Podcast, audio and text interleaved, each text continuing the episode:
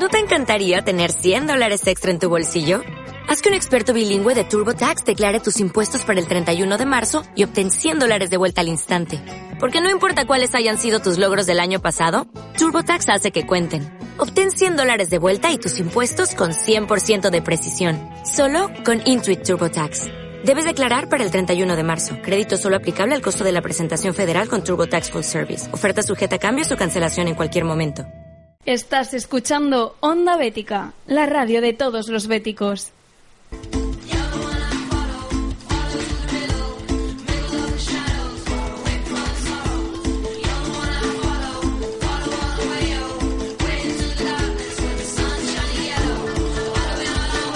Estás escuchando Debate en Heliópolis con Berto Cruz.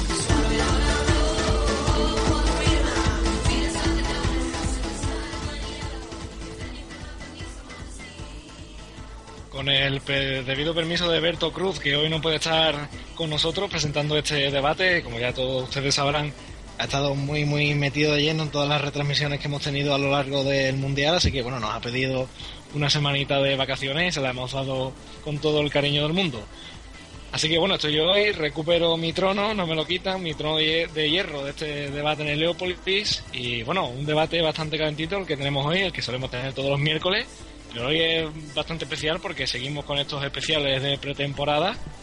Y toca ya empezar a saludar a la gente. Yael Aguilera, ¿qué tal? Muy buenas, Alex. Eh, creo que ya tuvisteis una discusión parecida la semana pasada eh, con el cambio, el relevo en el trono, pero se ve que ha durado poco el reinado de Berto Cruz primero, eh, aunque lo retomará dentro de poquito. Lo retomará dentro de poco. Digamos que ahora mismo soy el regente de esta Algo así, algo este, así. de este trono. Eh, Rafa Trigo, ¿qué tal? ¿Qué tal, Alex? Muy buenas a todos. Pues eh, aquí estamos asistiendo a esa eh, renovación generacional, relevo generacional en, el- en la presidencia de, de, esta, de, esta, eh, de este programa, la misma que no ha hecho Vicente del Bosque con la selección, por cierto. Un placer, como, como siempre, y lo sabes perfectamente tenerte aquí, Rafa. También tenemos al grande, a Pascual García, ¿qué tal? Muy buenas, Alex, ¿qué tal? Pues como siempre, encantado de participar en este debate y más con unos contertulios que, que son duros de pelar. Y hablando de duro de pelar, alguien que, que llega muy poquito tiempo aquí, pero bueno, parece que se ha aficionado a esto de los debates. Eh, don José Arquer, ¿qué tal? Hola, ¿qué tal? Buenas tardes.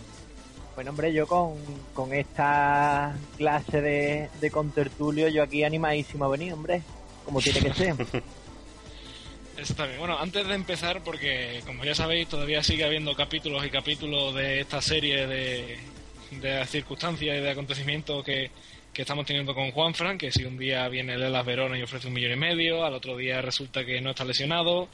Hemos querido recuperar un audio que dijo, pues, prácticamente hace un año, más o menos, eh, mes arriba, mes abajo, que es muy, muy distinto a lo que está pasando hoy día. Vamos a escucharlo, si lo tenemos preparado. oportunidad para mí. ¿Qué os voy a decir? Llevo un año luchando para esto. La gente cercana a mí lo sabe. Estoy ante la oportunidad de mi vida. eh, Es un club que me ha abierto las puertas. Es la oportunidad de, triunfar. Y al final uno tiene que estar donde le quieren. Así que ahora mismo 100% y con toda la sinceridad del mundo te digo que no cambio esto por nada en, en, en el mundo ahora mismo de equipos. Bueno, ahí están esas palabras diciendo que no cambiaba esto por nada del mundo. Ahora parece que, que haría cualquier cosa del mundo para cambiarlo. José, que sé que vienes con ganas de hablar de nuestro querido Juan Francisco. Hombre, yo al amigo Juan Francisco, mi, mi predisposición a, a no hablar precisamente bien del chaval, pues ya es más o menos conocida, pero a mí últimamente, unas cositas que me han llegado últimamente, mm, vamos, sin ir más lejos, un tweet, creo que fue un algo de Instagram que puso el otro día, diciendo que, que llevaba 10 días sin sentir ningún tipo de, molestia. Y un tweet, bueno, lo que fuera de Instagram, justo con 10 días de antelación. O sea, donde debería ser la fecha que marca el primero, el primer comentario. Bueno, pues en ese decía que, que se ponía a trabajar a ver si ponía, si se ponía ya bien y se recuperaba de la lesión. Eh, para mí Juan Fran es un jugador que bueno, que si el Elas Verona ofrece un millón y medio, lo llevo yo en bicicleta para allá, vamos, no tengo ningún problema. Mm, Juan Fran ha sido el primero que desde que llegó ha empezado a vomitar beticismo, que es una cosa que aquí en el Betis nos gusta mucho, nos entra muy bien por los oídos y que yo creo que ya los jugadores se tienen el discurso aprendido para, para caer bien. Y luego ya, en cuanto han empezado ahí las cosas mal, en cuanto bajó el equipo, este hombre se ha borrado y este hombre lo primero que ha hecho es buscar una salida mm, y quitarse de todo tipo de compromiso. Vamos, ya lo repito, si, si ofrece si se ofrece dinero por este jugador lo llevo yo a donde haga falta. Y un dato curioso, es el primer jugador desde hace ya bastante tiempo eh, del que el Betis puede sacar dinero, porque Juan Frank mm, vino en teoría a coste cero y se ve que hay algunos equipos que todavía creen que vale algo. Así que es un dato es preocupante y a la vez importante que sea el primer jugador del que se va a sacar algo de rédito económico. Y quería apuntar además que de ese millón y medio sería solamente por el 50% del pase, que, que, el Betis seguiría teniendo otro tanto y si el jugador se revaloriza o por lo que sea con un nuevo traspaso, también podría seguir sacando tajada más adelante. Donde no parece que está muy de acuerdo el club es las formas de pago que quería imponer el Elas Verona y por eso no tenemos ya a, nuestro amigo José llevando a Juan Fran en bicicleta hasta tierras italianas, sino yo creo que ya se habría hecho porque la actitud del futbolista es eh, justamente todo lo contrario a lo que está buscando el club eh, y en particular la, la Secretaría Técnica y Alexis Trujillo gente que esté comprometida, que quiere estar aquí y que quiera dar el todo por el todo por sacar el Betis delante. Este hombre, a pesar de lo que hemos escuchado hace unos minutos, está claro las intenciones que tiene desde hace mucho tiempo porque es un hombre al que hemos visto continuamente cómo le ha ido perdiendo la boquita y lo bien que empezó, eh, por desgracia, nos lo creemos siempre, porque la afición del Betis es así, pero él mismo fue el que se fue retratando poco a poco hasta convertirse en un jugador que eh, incluso mm, habla cuando no debe por tal de seguir echando leña al fuego, porque el otro día Julio Velázquez dijo que era jugador de la plantilla, que eh, había tenido unas molestias, que por eso no había estado participando, quizás la respuesta eh, yo creo que no es la respuesta más honesta quizás, pero a nivel de club lo que más convenía decir. Y sale Juan Fran inmediatamente a decir que no, que eso es mentira y que nada, echar más leña al fuego, intentar irse sin pensar en el beneficio del club que no puede permitirse regalar a un futbolista porque simplemente ese futbolista quiera marcharse. Es que es inconcebible. Todas las partes evidentemente tienen que buscar el acuerdo y de todavía parece que no hay ninguna propuesta que convenza al 100% al, al Betis para mandar fuera a Juanfran, algo que por otro lado creo que va a ser cuestión de tiempo que pase. Bueno, ya saben nuestros oyentes que tenemos las líneas de Twitter abiertas, arroba onda bética, donde pueden mandarnos todas sus opiniones, sus preguntas y responder a todo lo que vayamos por aquí te preguntando. Y pues hará como una hora así, cumpliéndose a las 7 de la tarde, justo cuando quedaba una hora para empezar el programa, hemos ido avanzando ya a lo que íbamos a hablar hoy. Ha sido una pregunta que la verdad ha tenido mucha repercusión en Twitter de todos nuestros oyentes y ha ido la respuesta ha ido más o menos por, eh, por, lo, por las mismas lindes, ¿no? Y es ¿qué pasaría en un hipotético caso de que al final el Betis no fuera capaz de, vender a Juan Frank y terminara el periodo de traspaso y se quedara aquí? La verdad que me ha sorprendido que la mayoría de las respuestas han sido que castigo, sanción económica, eh, incluso denuncia y que si se vende se vaya cedido a un equipo de segunda B o de tercera y que si no, pues que se quede en, la grada. Eh, yo lo quiero preguntar a vosotros, eh, Rafa, si al final Juan Fran se tiene que quedar en el Betty, ¿qué hacemos con él? No, yo no, yo no lo dejaría en la grada y tampoco y tampoco lo cedería a un equipo de segunda B, como dicen por ahí. Yo creo que tampoco es eso.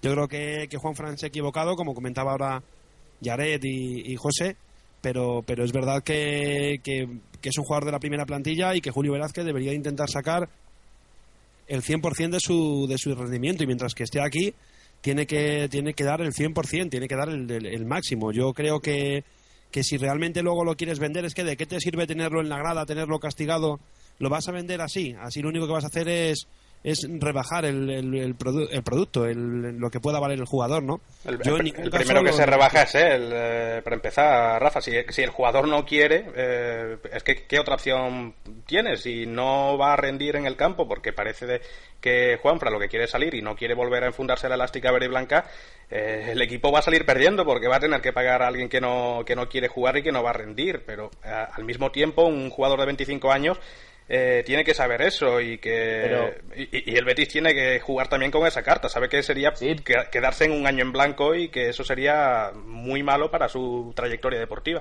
Es Pero- que, pero- bueno, pero, un- un- un momento- bueno, Pero sí, una, un momento- una cosa muy brevemente, Jared, un- una cosa.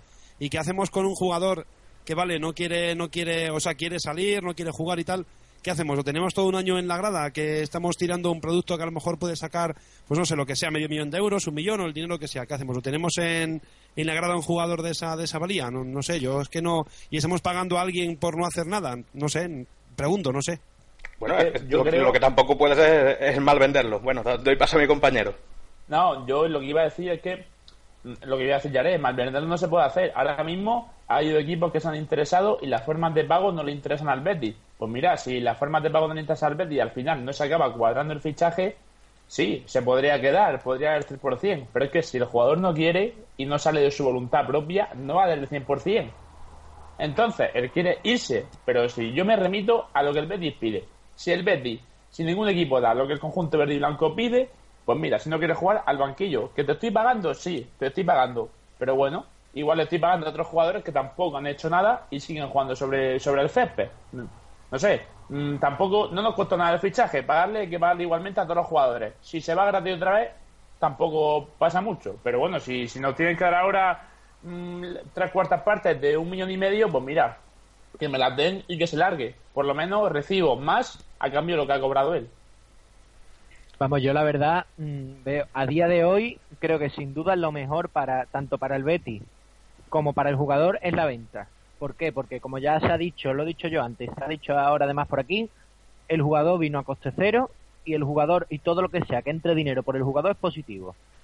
¿Qué pasa? Nos vamos también ahora a poner tiquismiquis mm, se va a poner a exigir y se va a pelear con el con el club que sea, con el Elas Verona, por ejemplo, por la forma de pago, hombre, teniendo en cuenta la temporadita que nos ha dado el jugador, porque vaya tela, teniendo en cuenta la actitud que está mostrando, que mm, profesional, mm, vamos, eh, poquito demuestra, y teniendo en cuenta que vamos a, que hemos bajado a segunda, que, ne- que el dinero se necesita, eh, etcétera, etcétera, vamos, yo lo digo, yo creo que la prioridad del club debe ser venderlo cuanto antes y no exigir demasiado. Vender, Es que pero, además- pero vender además, bien. Juan bueno, un momento ya, Juan Fran sabe Sí. que no va a jugar porque hay un chaval ahí que se llama Molinero, Julio Velázquez quiere que sea lateral y Molinero va a ser titular. Entonces él sabe que él no va a tener minutos en Claro. el Betis y se quiere Claro, marchar claro. como sea.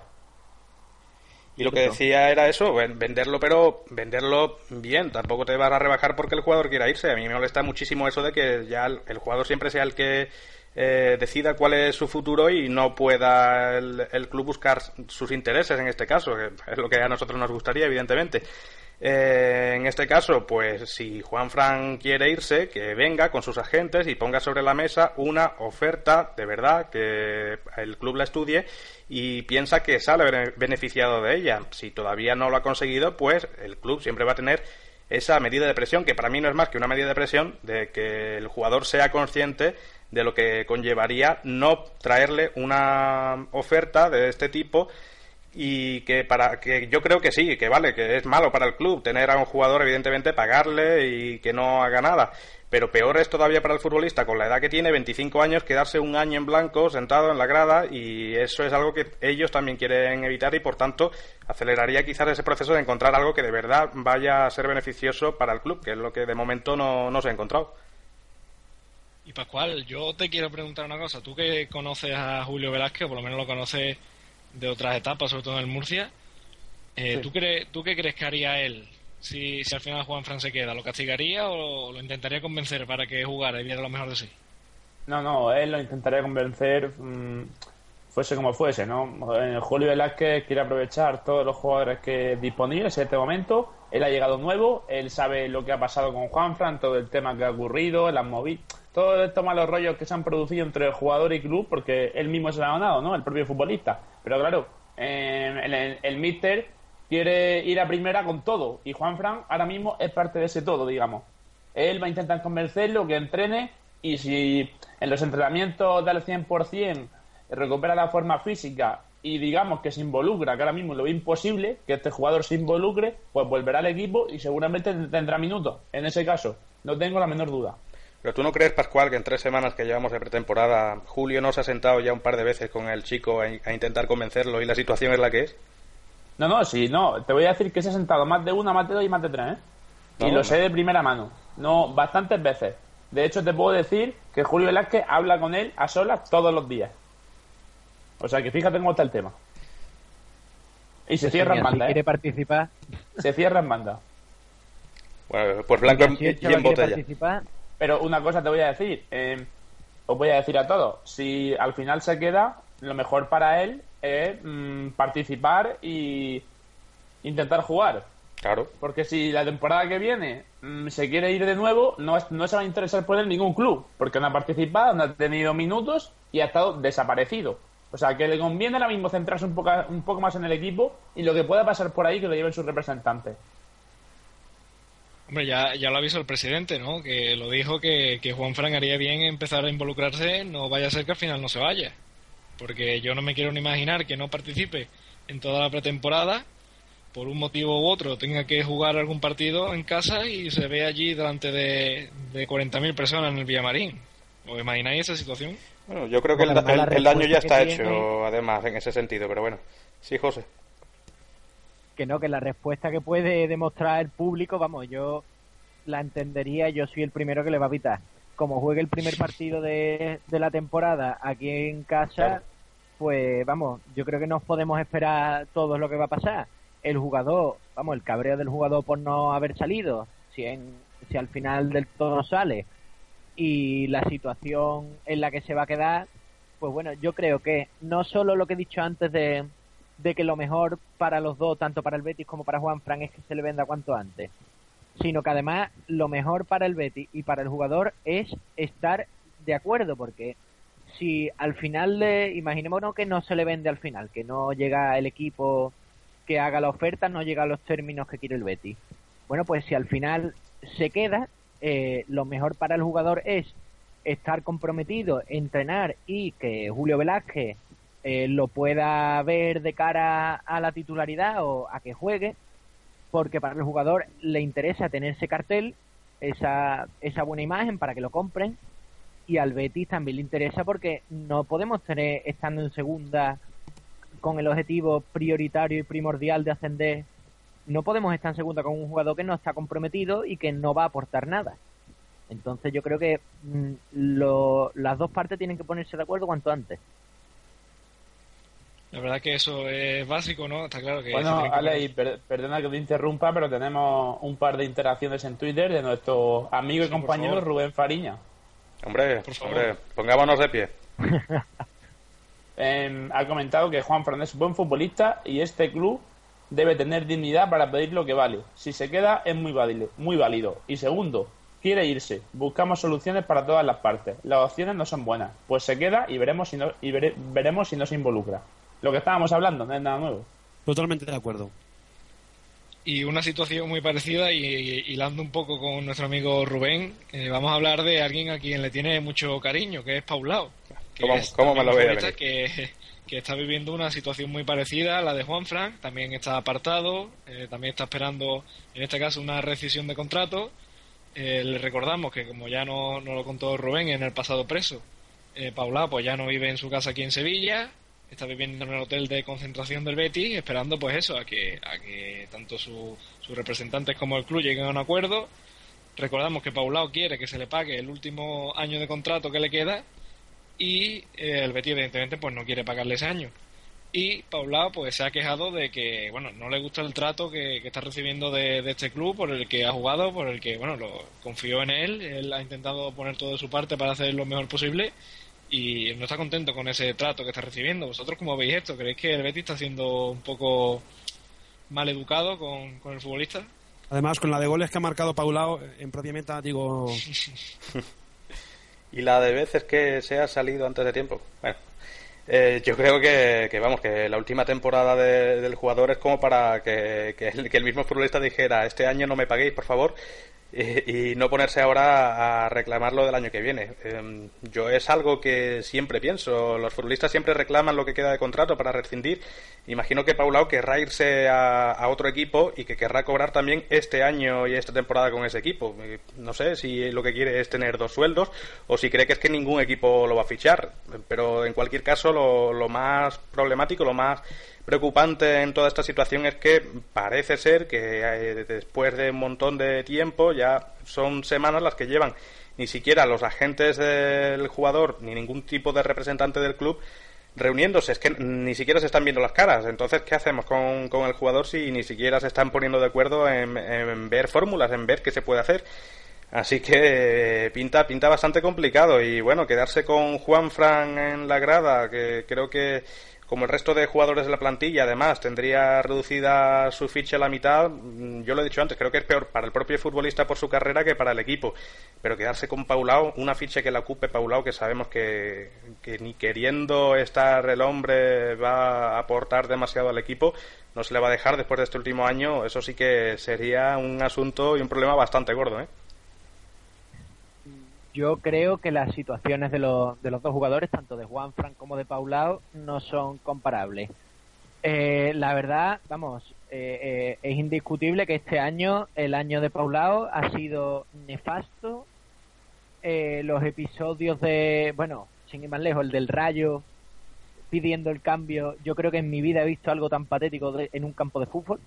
O sea, un profesional que automáticamente se borra. O sea, no, pero sin embargo yo creo que los primeros años no, no lo hizo tan mal. A mí hubo partidos que realmente sí que me pareció que Paula podía dar nivel. Ya luego, claro, es lo que hemos comentado. Este año ya, desde luego, nos ha dicho que no. Pero Juan Fran, eh, además, la actitud que está teniendo Paulao no es la misma que Juan Fran. Porque Juan Fran lo que está haciendo es llamar la atención y por eso se está hablando tanto de él y por eso ha ido el club a hablar con él, tanto el club como Julio Velázquez. Pero es lo que habéis dicho vosotros, con Paulao no se ha hablado y Juan Fran está llamando la atención, está teniendo una actitud que de profesional poquito y además, en mi opinión, mi humilde opinión, eh, Juan Fran no ha dado el nivel futbolístico en toda la temporada. Es más, eh, para mí el derby del de, el Eurobet, el Euroderby en la vuelta lo perdemos por él. O sea, mm, Paulao, la actitud y el nivel que ha tenido han sido los dos eh, mucho mejor que Juan Fran en, la, en los dos niveles. Y, seguimos que nuestro compañero Rubén Fariña está inspirado por Twitter, ¿eh? tratándose de Paulao. Nos comenta sobre Paulao. Nos comenta sobre Paulao diciendo lo siguiente: Con Paulao sí hay que tener dignidad, pero para que le hagan un buen lacito. Ya sabemos la relación de, de Rubén con Paulao de siempre. No, esperábamos otra respuesta del amigo No, no, no la esperamos.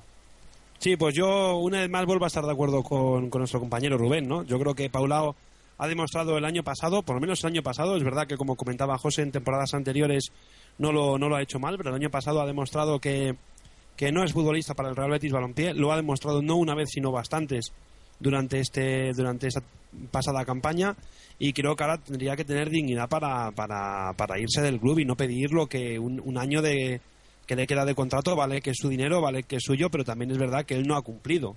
A, ver si empezamos a pedirles a los futbolistas que no solo por saltar al campo y pegarle patadas a un balón empiecen a cobrar. También tienen que, también, sueldo. También tienen que ganarse un poco el sueldo y Paulao no se lo ha ganado. Paulao no se ha ganado ni un solo euro de los que le han pagado durante la temporada 2013-2014. Y cobra, y cobra unos cuantos de euros, bueno, unos cuantos de miles de euros, Rafa. Sí, sí, yo sé, por eso digo, y eso es así. Entonces, yo creo que él tendría que tener dignidad para, para renunciar a esa parte de, de su contrato y marcharse del, del Real Betis Balompié de forma digna, porque hasta ahora aquí no se le ha tratado mal. Para mí no se le ha tratado mal. Es verdad que él no, que se le está intentando que no no pagarle el último año de que le queda de contrato, pero también es verdad que es que lo que ha hecho el año pasado, borrándose de por lo menos un partido, todo creo creo que todos recordamos el partido del Rayo Vallecano donde se borró absolutamente del, terreno de juego, hombre, eso ya es que clama al cielo, ya no es que te metas un gol en propia meta o dos o tres, que eso podemos entender incluso que es mala suerte, que es un lance del juego, pero otra cosa ya es borrarse de, partidos como le hemos visto hacer al, al brasileño, ¿eh? Y sigue nuestro amigo Rubén a tope, y otra interacción más. el único brasileño sin calidad lo hemos tenido nosotros. Eso sí, la actitud de Paulao es propia de un trabajador, es normal. Bueno, yo recuerdo muchos brasileños sin, sin calidad, ¿eh? Si nos ponemos... Dile de mi parte que, bueno, si nos está escuchando, que algún día en Planeta Fútbol hablaremos de muchos brasileños sin calidad. ¿eh? De, de Lima, por ejemplo. Yo hablaría de Lima, Fabao. Bueno, bueno. Jorge Wagner. Jorge Wagner. Ese será bueno.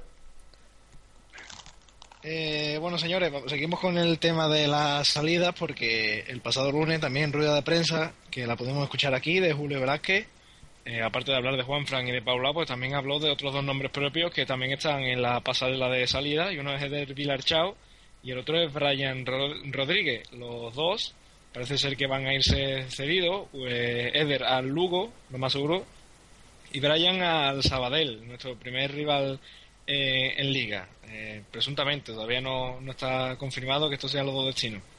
Eh, ¿Qué os parece estas cesiones? ¿Vosotros creéis que Eder hubiera tenido hueco este año? Y segundo, eh, ¿hace bien el Betis en, en ceder a Brian Rodríguez o vosotros preferíais venderlo y quitarlo del medio cuanto antes? Quedárnoslo, queríamos quedárnoslo en, en la plantilla, que fuera el killer de este año. No, ev- ev- evidentemente, en el caso. Yo, yo, yo me lo hubiera quedado, ¿eh? es que es bueno. Lo digo en serio. Hay, hay gente para todo.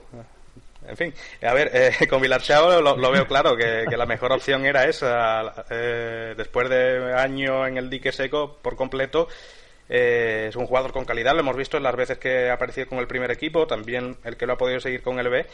Pero hay muchos jugadores ahora mismo en, en la posición en la que está y yo creo que eh, hombres como Nono, como Sergio, como Matilla, todos ellos van a estar por delante ahora mismo de Vilarchao por cuestión de, sobre todo eso, no es una incógnita el rendimiento físico que puede tener este jugador en toda la temporada. Entonces, eh, no va a tener aquí los minutos suficientes, pues vamos a buscarle una cesión. Yo creo que además el Lugo sería un, un equipo acertado porque tiene un estilo de juego alegre que le puede venir bien con Quique Setién, que si no me equivoco sigue siendo el entrenador del, del club gallego y por tanto lo veo un acierto. Con Brian, pues sí es verdad que, era ironía, evidentemente, lo de que yo me lo quedaba. Yo lo habría mandado ya fuera, lejos, cuanto antes, porque además hemos recuperado un futbolista que le da dos o tres vueltas, como es Renela, y que es de su perfil. Y por tanto, ¿para qué? no Tenemos ya a Molina, que parece seguro que se va a quedar y debe ser uno de los pilares del ascenso, y Renela también ahí en pretemporada demostrando que va a ser muy válido para este equipo. Así que adiós muy buenas por mi parte para Brian, pero bueno, al fin y al cabo una cesión por lo menos se va a ver si es un jugador que de verdad puede aportar algo en un futuro dentro de la Liga Española, que es lo que se está intentando hacer. Eh, el primer año ha sido desastroso. Vamos a ver si dando ese saltito hacia atrás a segunda sirve para coger un poco de impulso y aportar al equipo más adelante. Bueno, yo ya, yo ya que no está nuestro compañero Fran Ortega, quiero reclamar la presencia de, del canterano Suardi, que el otro día marcó un gol y que lo está haciendo muy bien y que creo que, que, va, que Julio Velázquez va a contar con él en la delantera del, del equipo. Yo creo que yo creo que a Villarchao yo creo que, que se le va a ceder. Además creo que es una buena decisión cederlo a un equipo de segunda división, como decía nuestro compañero Yaret, estilo Lugo, que es un equipo que juega de forma muy alegre y que, y que al chaval le puede venir bien. Este chaval ha tenido muchísimos problemas con, con lesiones, si no recuerdo mal ha estado un año y medio casi en el, en el dique seco. Y bueno, yo creo que, que le va a venir muy bien para, para volver con, con más fuerza y con más eh, con más ímpetu, ¿no? La, la calidad la tiene y yo creo que este chaval lo que hay que hacer ahora es darle minutos en otro en otro equipo que a lo mejor no tenga la presión que tiene el Real Betis Balompié. Y en cuanto a Brian, pues por supuesto, como decía como decía Yaret, desde luego un lacito y junto a Paulao y junto al otro, junto a Juan Fran. Los tres, si los quieren los tres en un mismo equipo, casi mejor. Así nos ahorramos billetes de avión.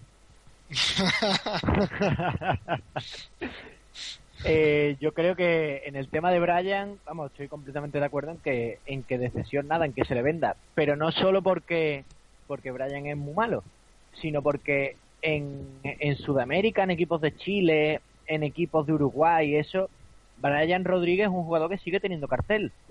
Entonces, eh, teniendo en cuenta que bueno que la temporada ha sido nefasta, eh, yo creo que si además de, de venderlo y de quitárnoslo de en medio, porque es una ficha menos que pagamos, y un jugador que sabemos que no va a rendir, si además podemos sacar algo de dinero por él, pues yo creo que mejor que mejor. Y respecto a Vilarchá, bueno, pues ya se ha dicho, el, el mediocampo este año está ya bastante completo. Van a subir algunos canteranos y, y yo creo que, bueno, a mí Vilarchao es un jugador que me gusta, pero, pero sí es verdad que, que lo que más le conviene ahora mismo es una cesión. Y, y yo también soy partidario de, de que Isuardi, de que, de que Julio Velázquez lo, lo suba a Isuardi. Bueno, ya habló en rueda de prensa que le preguntaron sobre eso precisamente y dijo que bueno que tiene las puertas abiertas al igual que cualquier futbolista de la cantera pero que de momento va a jugar y va a entrenar con el Betis B que cuando lo necesite pues ahí tendrá su llamada pero bueno yo la verdad es que estoy sorprendido porque creo que soy de, de los pocos que, que confía en Brian Rodríguez ¿no? Ale, ale, yo, Eh, yo está solísimo, también ¿eh? confío en Brian. Yo soy Hay gente para todo, cuando, cuando jugó los, los tres, cuatro últimos partidos de liga que, que jugó, no lo hizo para nada mal. Encima marcó dos o tres goles, si no recuerdo mal, ¿no? Sí, tú, la, la empujó contra el Almería, sí. Bueno, pero Es un futbolista, verdad. no sé, que se le ven... Se le ve- A ver, no es un futbolista que Yo, le- yo, la verdad es que me lo hubiera quedado esta temporada porque, en mi opinión, se le vería con ganas y demostraría que está por lo menos capacitado para segunda y yo creo que para primera también.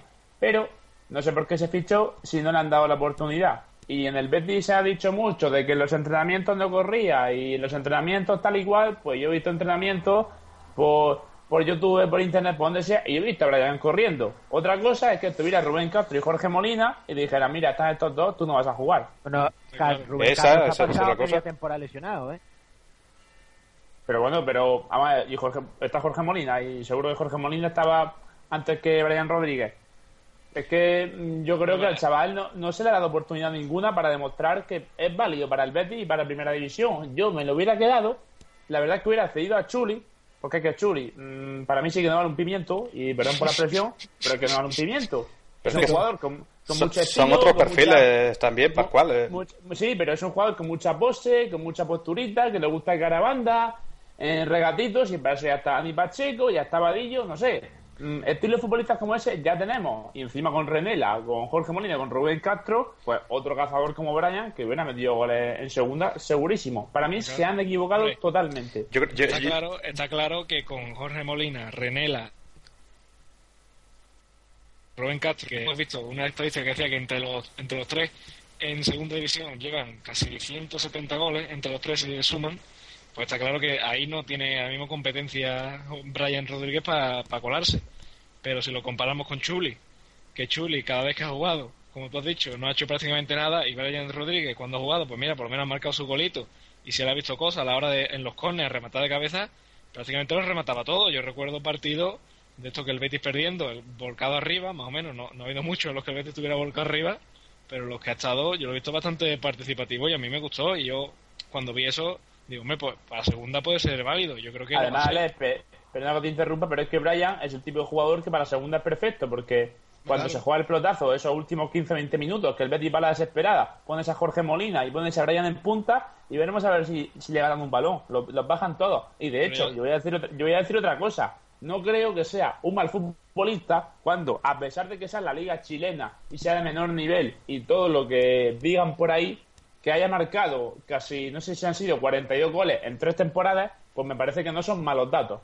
Creo. Está, está claro, está claro que Brian Rodríguez no es un futbolista al que tú le tengas que dar la pelota en el balcón del área y se tenga que regatear un gol. Eso está claro que no. Pero un remate de cabeza y un Claro, disparo seco potente te lo un hace. futbolista pa- para jugar con otro delantero al lado, ya sea Rubén Castro, ya sea Renela, un futbolista que, que tenga más del borde y más, más vitalidad. Pero a la hora de.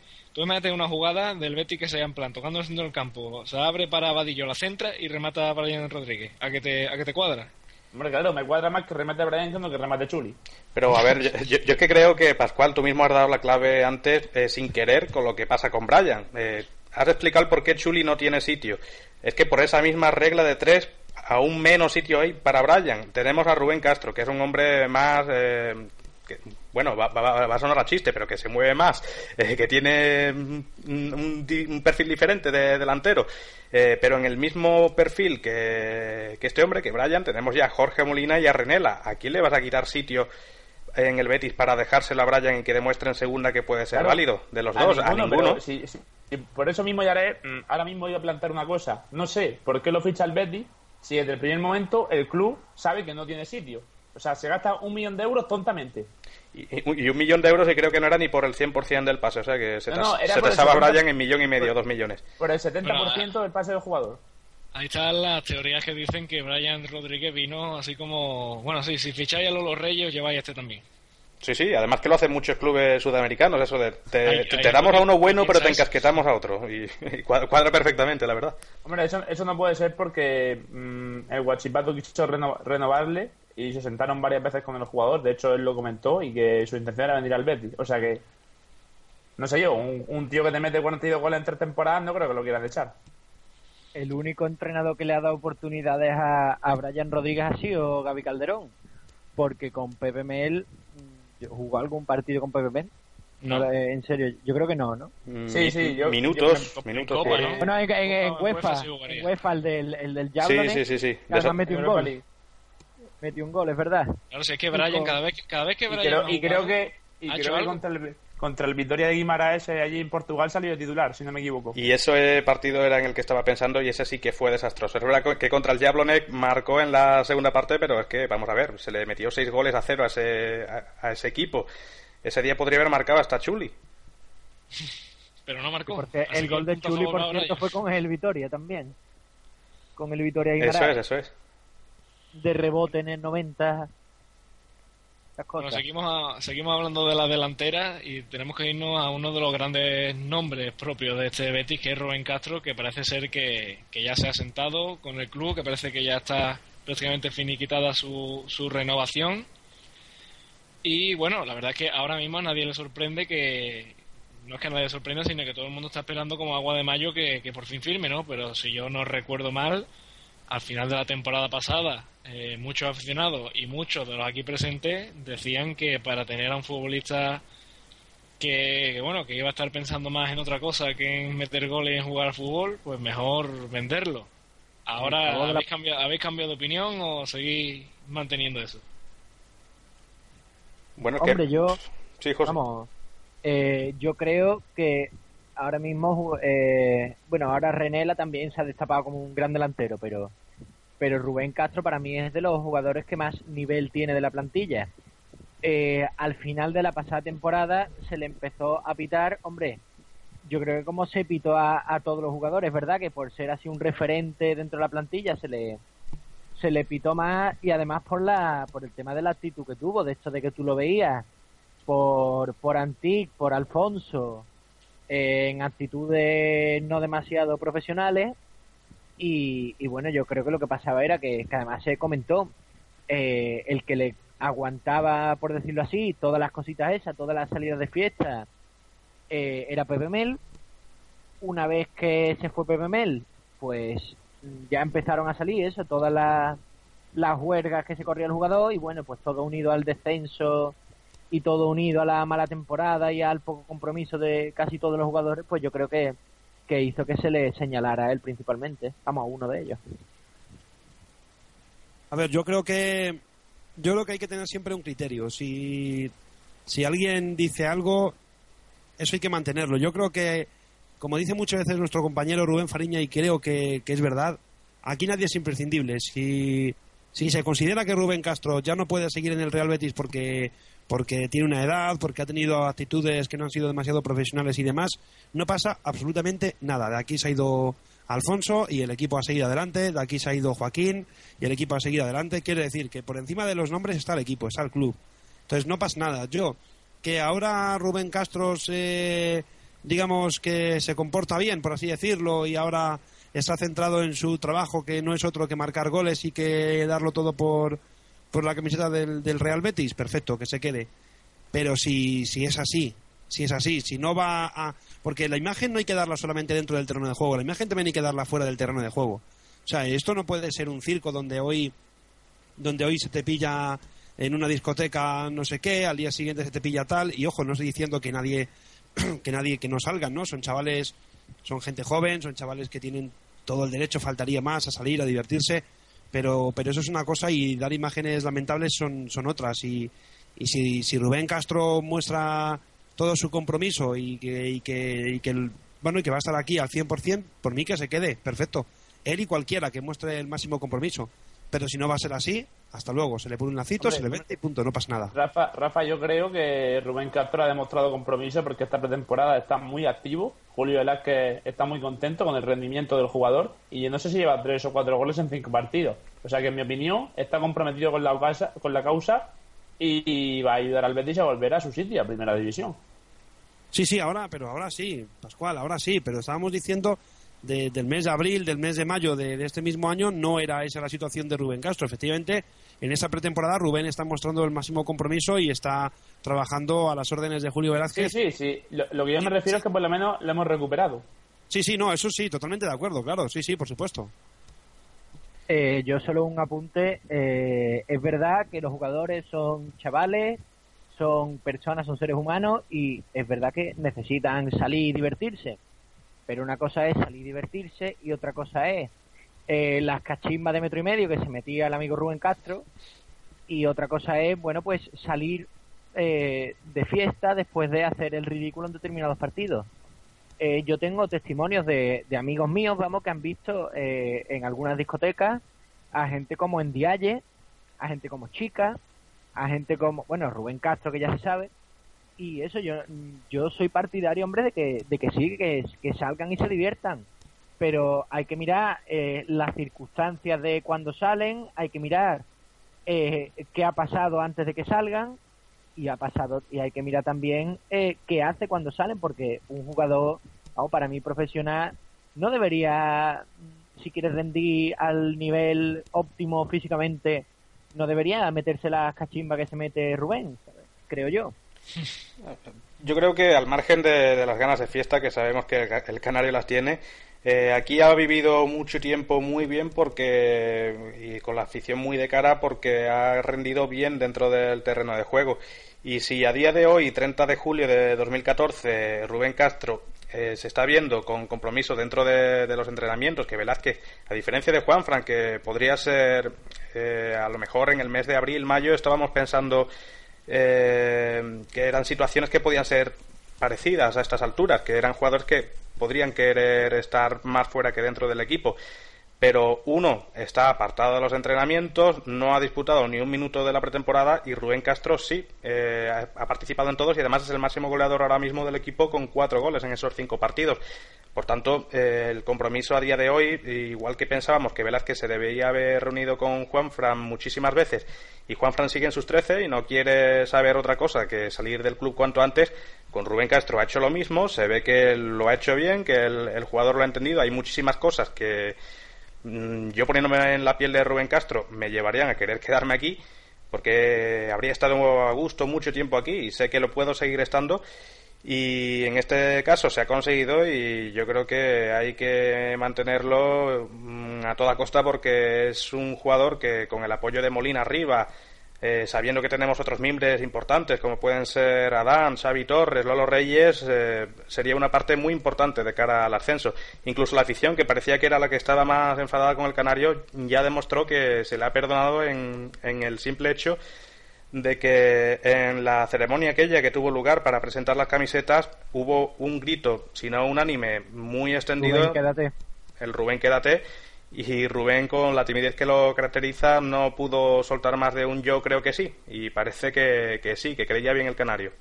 Y parece que desde que se ha peleado con Omar todo va mejor, ¿no? También, también es verdad. es verdad, verdad.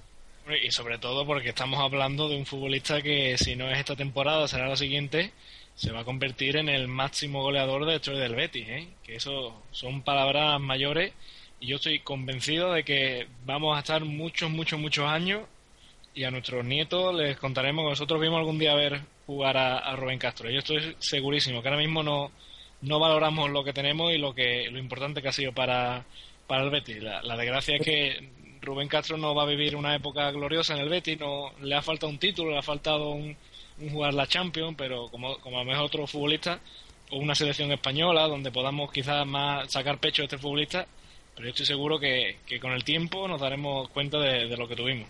Dime, Pero eso, eso, eso es totalmente cierto, Alex, eso es totalmente verdad, pero, pero de todos modos no creéis, y a lo mejor es una pregunta que no, que no procedía así en el, vamos, que no estaba en el, en el programa, ¿no? Pero, pero no creéis que en el Betis, lo- los béticos tendemos a idolatrar mucho a la gente, o sea, enseguida que, que es verdad que, que Rubén Castro ha marcado un montón de goles, que puede convertirse en el máximo goleador de la historia, que tal.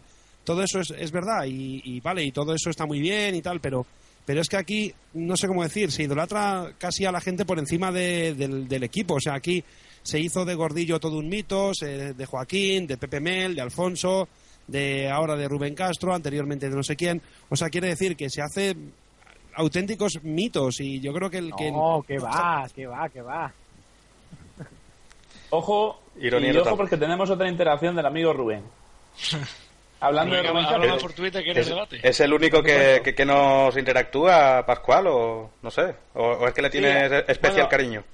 ha habido un comentario antes, pero sobre el tema de, de Juanfran, que se me ha olvidado decirlo, y también ha hablado David Giroma, también, que ha puesto que a partir de septiembre estará con, con nosotros, con Onda Bética, y nos da saludos.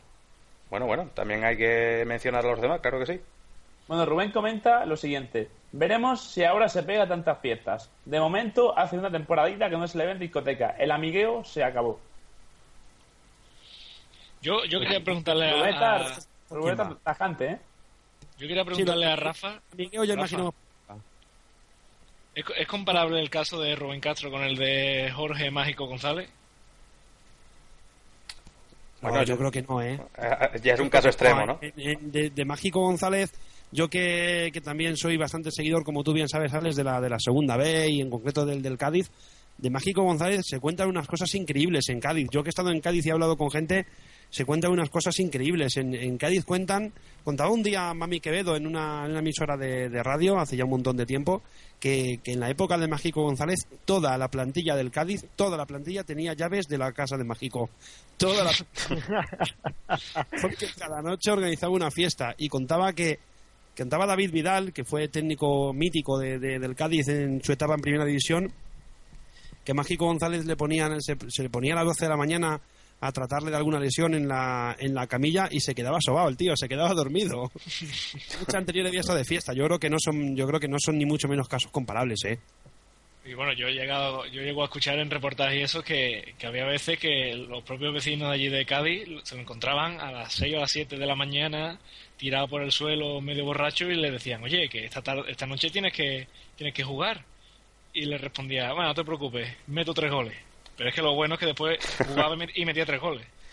A mí, Entonces, en a esa- por llega- eso se le perdonaba. Pero claro, a mí me ha llega llegado a comentar, Ale, a mí- perdón, a mí me ha llegado a comentar que le quitaron el carnet, le quitaron el carnet de conducir, la policía decía, oye, tú ya, y seguía conduciendo, ¿eh? no le importaba mucho. O sea, A mí lo que me han dicho es, a mí lo que yo lo que he escuchado es que Mágico González no bebía alcohol, que en serio, eh, que apenas bebía sí, sí, alcohol. yo también, yo también, pero claro.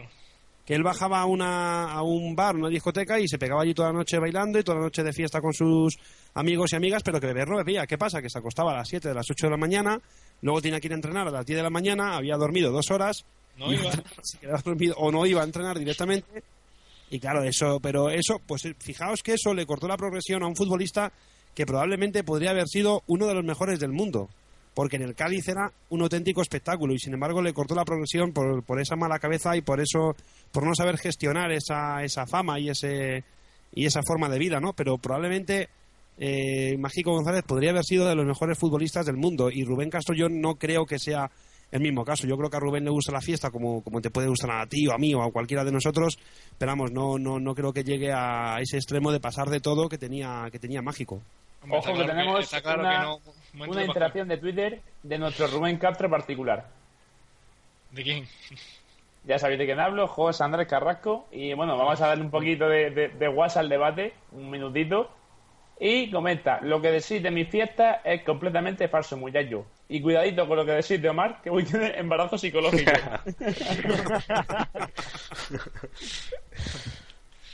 Bueno, Eh, como yo decía, quería- eh, El, sí, el José. acento canario regular, ¿eh, Pascual? Sí, no, bueno. no lo lleva demasiado bien. No. no, es que, es que si no me rimas de la cuenta y no. Que yo quería comentar respecto a lo que ha planteado Rafa antes, lo del tema de que la afición bética tiende mucho a, a idolatrar a tanto a jugadores como a técnicos.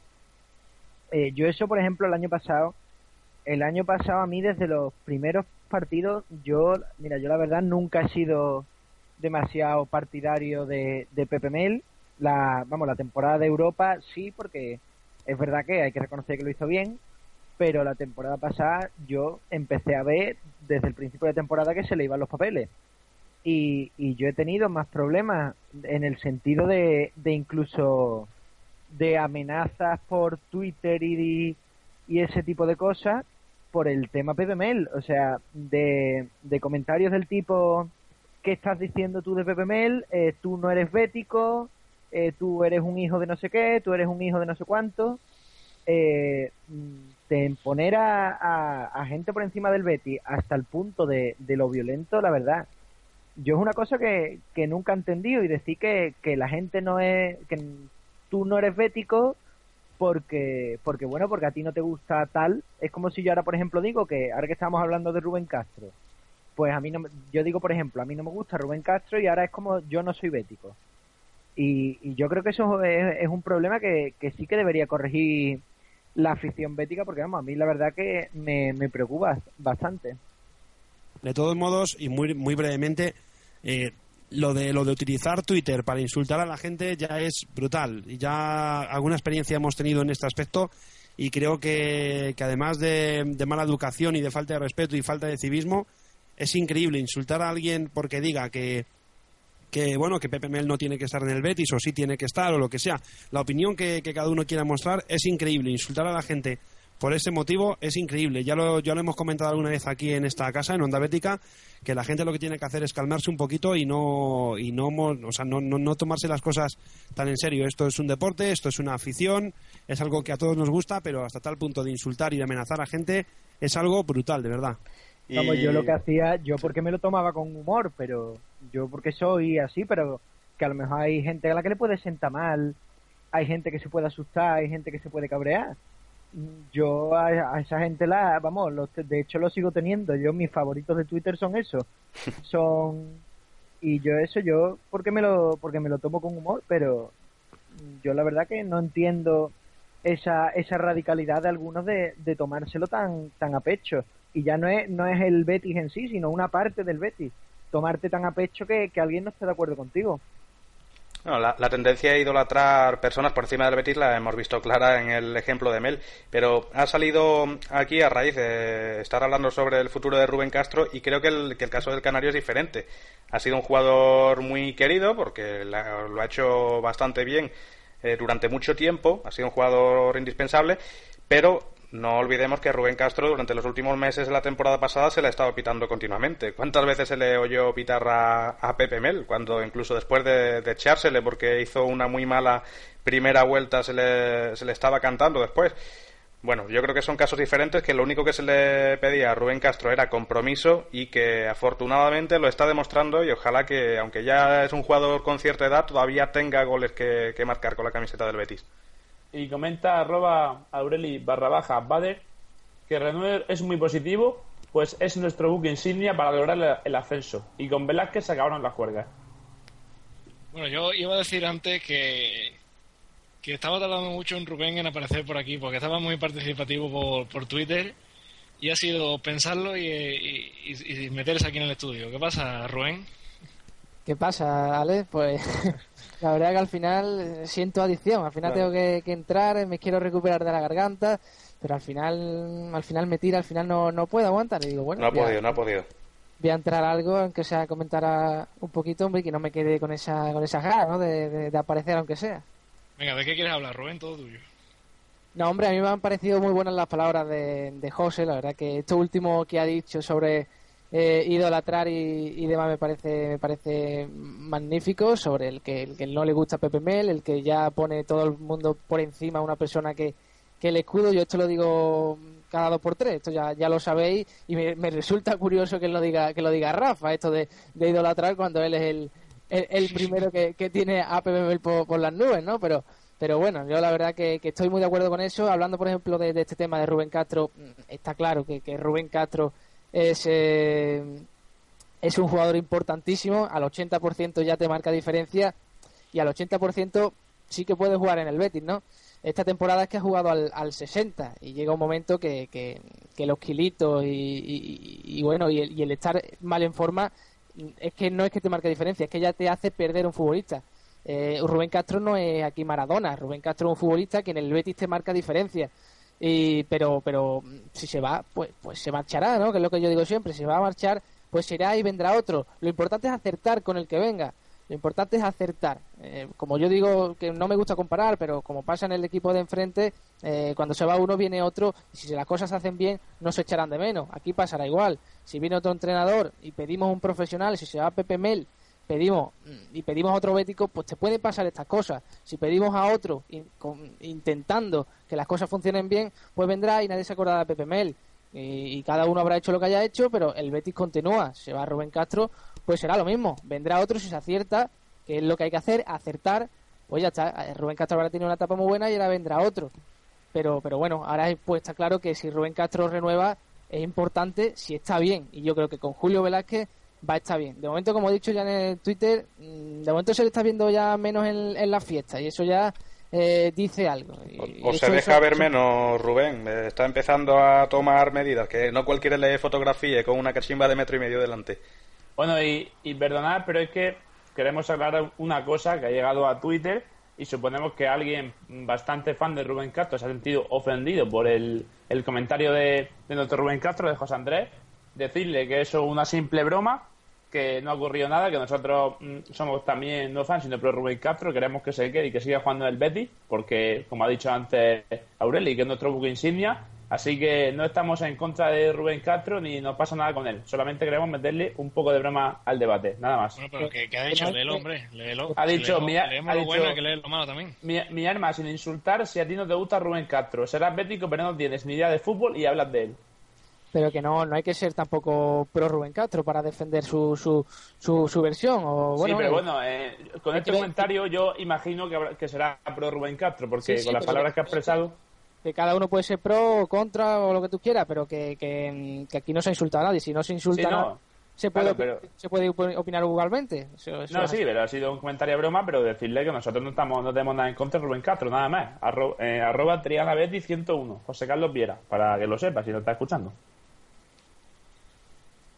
Bueno, y ha sido aumentarlo y, también ha aparecido por aquí. La verdad que tenemos un poder de invocación tremendo. Eh, eh José Andrés Carrasco, Es que me han dicho, te han dicho, te han dicho por aquí que, que no insulte a Rubén Castro.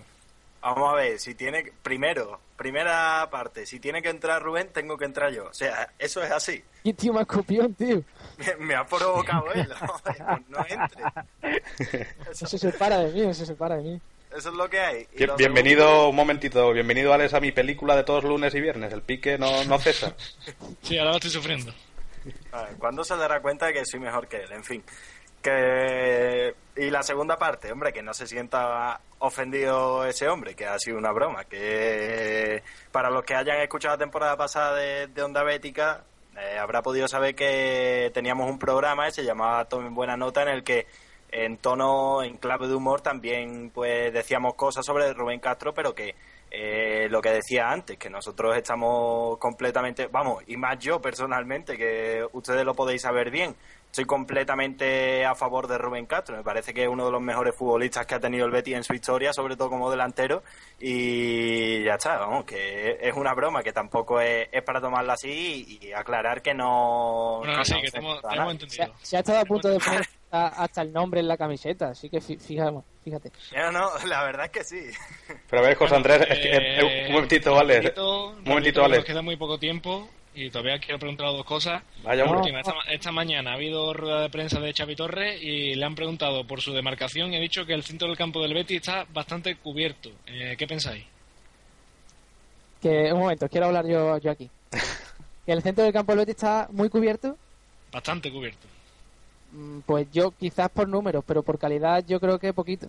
Mm, poquito, la verdad. Yo no tengo ningún medio centro que a mí me dé garantía en el, en el Betis. Eh, Xavi Torres, el propio Xavi Torres, los Reyes. no, no. Yo cuando hablo de García y Matías, los sí, sí. Yo cuando hablo de medio centro, mm, a ver, yo creo que medio centro ofensivo tenemos. Yo creo que con Xavi Torres y Lolo tenemos un buen medio centro. Pero luego para mí la figura indiscutible es el, que lleva la batuta, el que dirige, el cerebro del equipo es el, el medio centro organizador. Por ahí pasa todo. Eso se llama Javier Magro Matilla.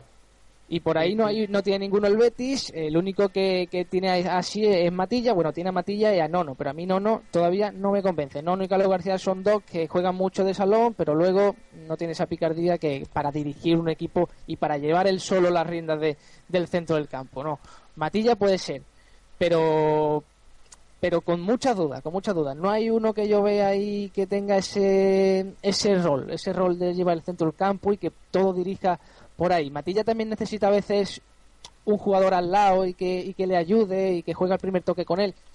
Y yo, yo me, falta esa figura de mediocentro. Creo que hubiera sido un fichaje importante, un mediocentro que, que importante que llevara los galones del, del juego del Betis.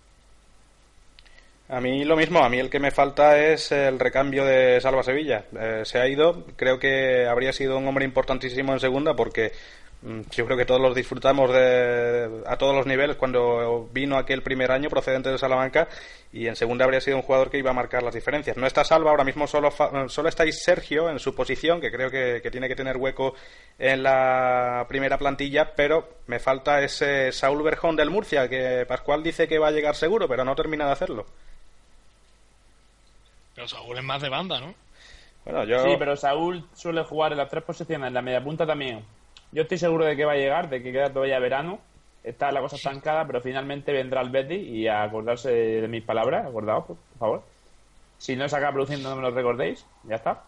Eh, bueno, sí, vendrá Saúl y. Vendrá Saúl y. Cállate, por favor. Eh, broma. Vendrá Saúl y. Te quedas mañana sin entrar en la cabina de prensa, solo digo Eh, perdón, luego te pido disculpas por privado. Mm, bueno, que vendrá Saúl y puede jugar también de media punta, o sea que es un hombre cualificado, porque titular, si viene, va a ser, está clarísimo. Rafa y José, ¿queréis decir algo al respecto? ¿Ficharéis más centrocampistas? ¿Confiáis en Nono, en Matilla? Eh, sí, yo... Sí, dale, dale, dale. no, que no, yo, yo estoy de acuerdo con lo que se ha dicho. A mí me falta, me sigue faltando ese, ese medio organizador que vaya por delante de, de Xavi de, y de Lolo Reyes. Así yo la verdad que ahora mismo en Nono no que confío mucho y Matilla pues sí que sí que debería ya explotar de una vez este año, porque yo creo que ya le vale. Sí, yo, yo creo lo mismo, o sea, yo, yo opino como, como habéis comentado, yo creo que, que falta por cubrir el, el, el hueco que dejó Salva Sevilla, que para mí efectivamente hubiera sido un jugador importante en segunda, como ya lo fue en su momento, como cuando vino y también en el, en el, en el Salamanca. Y yo creo que, y luego aquí en el Betis, y yo creo que falta ese puesto por cubrir. Una vez de que ya se haya cubierto ese puesto, creo que el centro del campo estará, bueno, con bastante buena predisposición para, para afrontar esta, esta temporada. Yo es lo que, lo que creo, vamos. Bueno, y para ir terminando, quiero que me digáis, porque también se está hablando en estos días, últimamente de, quiénes van a ser los capitanes para esta temporada. Eh, Jared, ¿tú qué tres nombres propondrías para capitanes? Bueno, he visto que ha habido muchísima participación cuando has lanzado esa pregunta por, por las redes sociales y hay dos nombres los que casi todos coinciden y yo creo que es que son los dos futbolistas dentro de la plantilla que quizás encarnan de forma más clara todo lo que se busca en un capitán, ¿no? Y aunque uno lleva muy poco tiempo, que es Adán, yo creo que eh, todos lo vemos como un potencial capitán desde ya, si hace falta. El otro sería Jorge Molina, que además seguiría con ese rol de capitán, es el que quizás se vea más claro de todos. Y normalmente el Betis suele apostar por un canterano para esa tercera, ese tercer puesto de capitán. El problema es que eh, los canteranos que hay ahora mismo en el Betis llevan no demasiado tiempo en el equipo. De hecho, el eh, del año pasado y que sigan, solamente están Nono y Vadillo Así que si el club decidiera seguir en esta línea, quizás no no fuera el, más cercano, además que ha cogido el número 10 a la espalda, parece que quiere empezar a asumir calones. Vamos a ver, pero en ese tercer puesto sí que va a ser más difícil, sobre todo si se quiere seguir con esa directriz. Bueno, yo creo, que, los tres capitanes del Betis van a ser, está claro que el primero Jorge Molina, el segundo puede ser eh, Rubén Castro, pero el problema es que Rubén Castro otras temporadas ya se lo han propuesto y aunque esta se le ve más implicado, se le ve un poco más líder del equipo, eh, él mismo no ha querido eh, ser capitán del Betis en otras temporadas, digo, anteriores. Por tanto, yo creo que el otro va a ser Adán y si no es Rubén Castro, pues que yo creo que lo va a ser porque esta temporada se le ve más implicado con el equipo, pero si no lo fuera, yo creo que uno de los que sí puede tener galones dentro del equipo y que aunque no estuvo mucho el año pasado por lesión, pero sí parece que tiene esa actitud de capitán, eh, es Xavi Torres, que también puede ser uno de los posibles capitanes, o si no también otra opción sería la de Lolo Reyes, que recordemos que a sus 21 años ya era capitán cuando llegó al Betis, ya era capitán del Huachipato, que lógicamente no es lo mismo, pero eh, sería otra opción porque además Lolo Reyes ya está acostumbrado a ser capitán de un equipo. Yo incluyo el nombre de. Bueno, Vale. No, Rubén. el nombre de, de Matilla. El nombre de Matillas eh, lo sumo, es cierto que no lleva mucho tiempo, ¿no? Y que el año estuvo el año pasado y prácticamente no jugó mucho, luego hasta un año cedido no ha estado apenas, ¿no? Pero eh, es un hombre que, que tiene carácter en el centro del campo, un tío que ya sabemos cómo, cómo ha sido, que a veces se le va la pinza, incluso se le fue el otro día, pero un tío que tiene carácter. Rubén Castro lo que le pasa, que lo que le pasa que que no tiene no tiene ese, ese carácter y no tiene eh, no tiene voz no no suele no suele hablar mucho no no un futbolista que hable mucho que también es importante ni que, que se vaya al árbitro no y no es de este tipo de jugadores. Molina sí lo hemos visto más veces que cuando es capitán eh, se va se va muchas veces a- con el árbitro y es el que se se, se, encarga de, de hablar y demás no para mí sería Adán Jorge Molina y Matilla porque porque lo veo encarándose con el árbitro y, y lo veo con ese carácter para liderar el centro del campo y, y- y la capitanía. Yo, yo, yo creo que Adán, Adán desde luego tiene que ser uno de los capitanes de- del equipo porque lo ha demostrado, ha demostrado mucha implicación, quererse quedar, ha tenido ofertas de, de algún club de primera división y la ha rechazado. Y yo creo que, que es algo que le honra y creo que, que Adán va a ser uno de los de los capitanes, creo que Jorge Molina también va a ser otro y el tercero decíais un, un canterano. Efectivamente, yo no veo así un canterano con, que lleve mucho tiempo, un canterano, pues no sé, que, esté muy consolidado en el, en el, en el primer equipo. Pero la verdad que, que Matilla, como decía Rubén, creo que es un jugador con mucho carácter y, y bueno, creo que puede ser otro, otro buen capitán. Así que yo, desde luego, si, si de mí dependiese, el orden sería Molina, Adán y Matilla. Yo tengo claros mis candidatos y son los siguientes. Serían Molina, Rubén Castro y Adán. No, no tengo dudas. Yo estoy de acuerdo también. Eh, Rubén Castro sí se, sí se compromete este año y coge así un poco de responsabilidad. Y luego Jorge Molina y Adán porque, porque son los que más aptitud de capitán han demostrado hasta ahora. No, o- ojo porque Perkins lo ha llevado en estas partidos de pretemporada. Eso, eso es lo que iba a decir ahora, porque tú has dicho, Rubén, que te gusta alguien que se encare con el Sí. árbitro y con los rivales, y a eso Perky se le da de maravilla. ¿eh? Se le da bien, vamos, sí, sí. Es todo un experto, vamos. Se le Puede da coger del cuello al árbitro cuando quiera. demasiado, demasiado. No, también, también. Un jugador que bueno, que tiene mu- tenemos muchas dudas con él en cuanto a, a lo futbolístico, pero pero pero bueno, eh, lo estamos viendo que claro, un- también un defensa siempre es importante que haya de capitán un, un central, suele ser, ¿no? Suele ser habitual que, que se vea un central con, con- también con, con ese rol de, de capitán y Perkins, jugador que tiene carácter, por eso mismo la, la lleva, ¿no? Bueno, también lo estamos viendo. Bueno, ya para, para ir terminando, nos, nos vamos a ir, no sin antes recordarles que mañana pues tendremos una magnífica retransmisión, como viene siendo habitual, habitual toda la pretemporada, de ese partido amistoso que va a jugar el Real Betis Balompié en Marbella. Pero claro, te- tenemos aquí a los dos que se van a encargar de llevarnos ese partido, allí en directo desde el Municipal de Marbella, Pascual y José Andrés. Eh, ¿Cómo estáis preparando ese partido de mañana? Le dejo aquí a, a- al jefe de la re- retransmisión de mañana, José Andrés Carrasco, o sea que todo tuyo, compañero. Qué pelota es, pero vamos a ver. Eh, me tienes que dejar a mí decirlo. Yo estoy reservando la voz, hombre.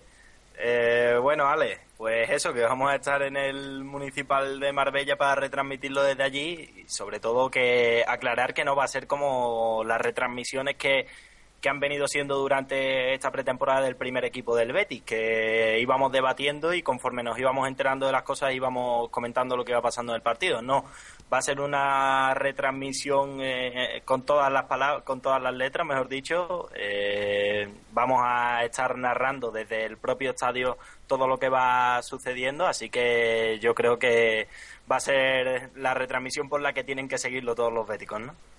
Pues sí, ¿dó- ¿dónde si no, no? Que no se confundan.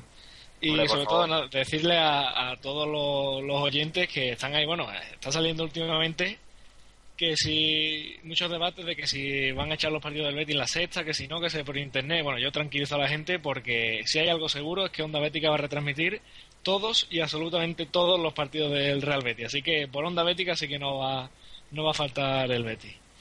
Eh, señores, hasta aquí llega el debate de hoy. La semana que viene ya estará abierto, así que se acaba mi, mi época en el trono de momento. Eh, Yared, muchas gracias por estar aquí. Nada, a ti por aguantarnos, que además has tenido que aguantar finalmente a seis, porque se van aco- acoplando poco a poco, sobre todo José Andrés, que tú sabes, lo que pasa siempre al final del programa. Y Rubén no, y Rubén no. Nosotros lo sabemos, Yaret. Bueno, bueno, yo es que te sufrí el otro día en presos también, los últimos 10-15 minutos, y digo, bueno, esto va a ser ya costumbre a partir de ahora. Lo bueno se hace esperar, se deja para lo último. Nosotros sabemos la tendencia que tiene José Andrés. En fin, eh, el que no tiene abuela. Eh, un saludo, Alex, un placer como siempre. José Andrés, lo mismo te digo, muchas gracias. Muchas gracias a ti, Alex. Bueno, ha sido poco, pero seguramente la, la semana que viene, que ya es cuando está Berto, me gusta más que tú, pues ya estaré todo el programa. Pues, pues como me has dicho eso, Rubén, muchísimas gracias por estar aquí. Es un placer escucharte, tú lo sabes perfectamente. Venga ya, hombre. Un abrazo enorme. Hombre, espero que espero que, que no sea por, por los celos, eh, espero por no dar celos a, a José Andrés y que sea de verdad tus palabras. Yo sé que sí, yo sé que sí. Y, y bueno, un placer, muy cortito, pero pero con calidad como siempre, Ale. Pascual, muchas gracias por todo, tú lo sabes. A ti siempre, Ale. Un placer. Rafa, lo mismo te digo, muchas gracias. Un placer, Alex, estar aquí una vez más en el debate y nada, enhorabuena por tu programa, ¿eh? muchas gracias. Y José, no te está es gustando todo el debate, ¿no? Hombre, tú sabes, no está mal. La verdad que me da lo mismo aguantaros a 3 que a 5, ¿eh? O sea, yo por mí no hay problema. No, yo por mí tampoco, porque como esto lo presenta Berto de a partir de ahora, así que... Bueno, lo mismo la semana que viene vuelves aquí, ¿sabes? Que yo que tú no hablaba antes de tiempo. es verdad, es verdad. Bueno, lo, lo dicho, muchas gracias a todos vosotros y también a los oyentes, por supuesto. Ya saben que nosotros no dejen de sintonizar Onda Bética porque seguirá viendo programas todas las semanas y más ahora que ya estamos cerquita del comienzo de Liga. Hoy ya quedan solamente 25 días para que el Betis se estrene ese partido ante el Sabadell. Y nada, eso, recordarles que mañana estaremos la retransmisión del Marbella Betis, por supuesto también todos los partidos de pretemporada, de ahora del stage en Inglaterra que empieza el viernes. Y nada, muchísimas gracias por oírnos, por aguantarnos y por sus palabras de cariño que siempre recibimos por las redes sociales. Un abrazo a todos, un saludo enorme.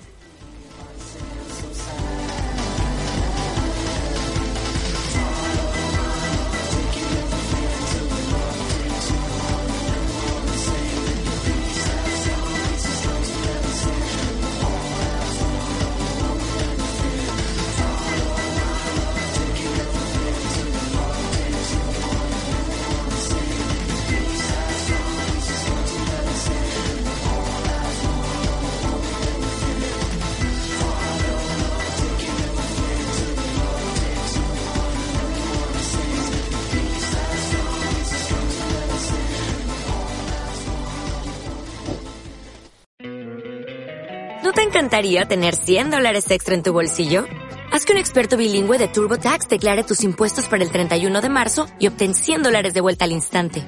Porque no importa cuáles hayan sido tus logros del año pasado, TurboTax hace que cuenten. Obtén 100 dólares de vuelta y tus impuestos con 100% de precisión. Solo con Intuit TurboTax. Debes declarar para el 31 de marzo. Crédito solo aplicable al costo de la presentación federal con TurboTax Full Service. Oferta sujeta a cambios o cancelación en cualquier momento.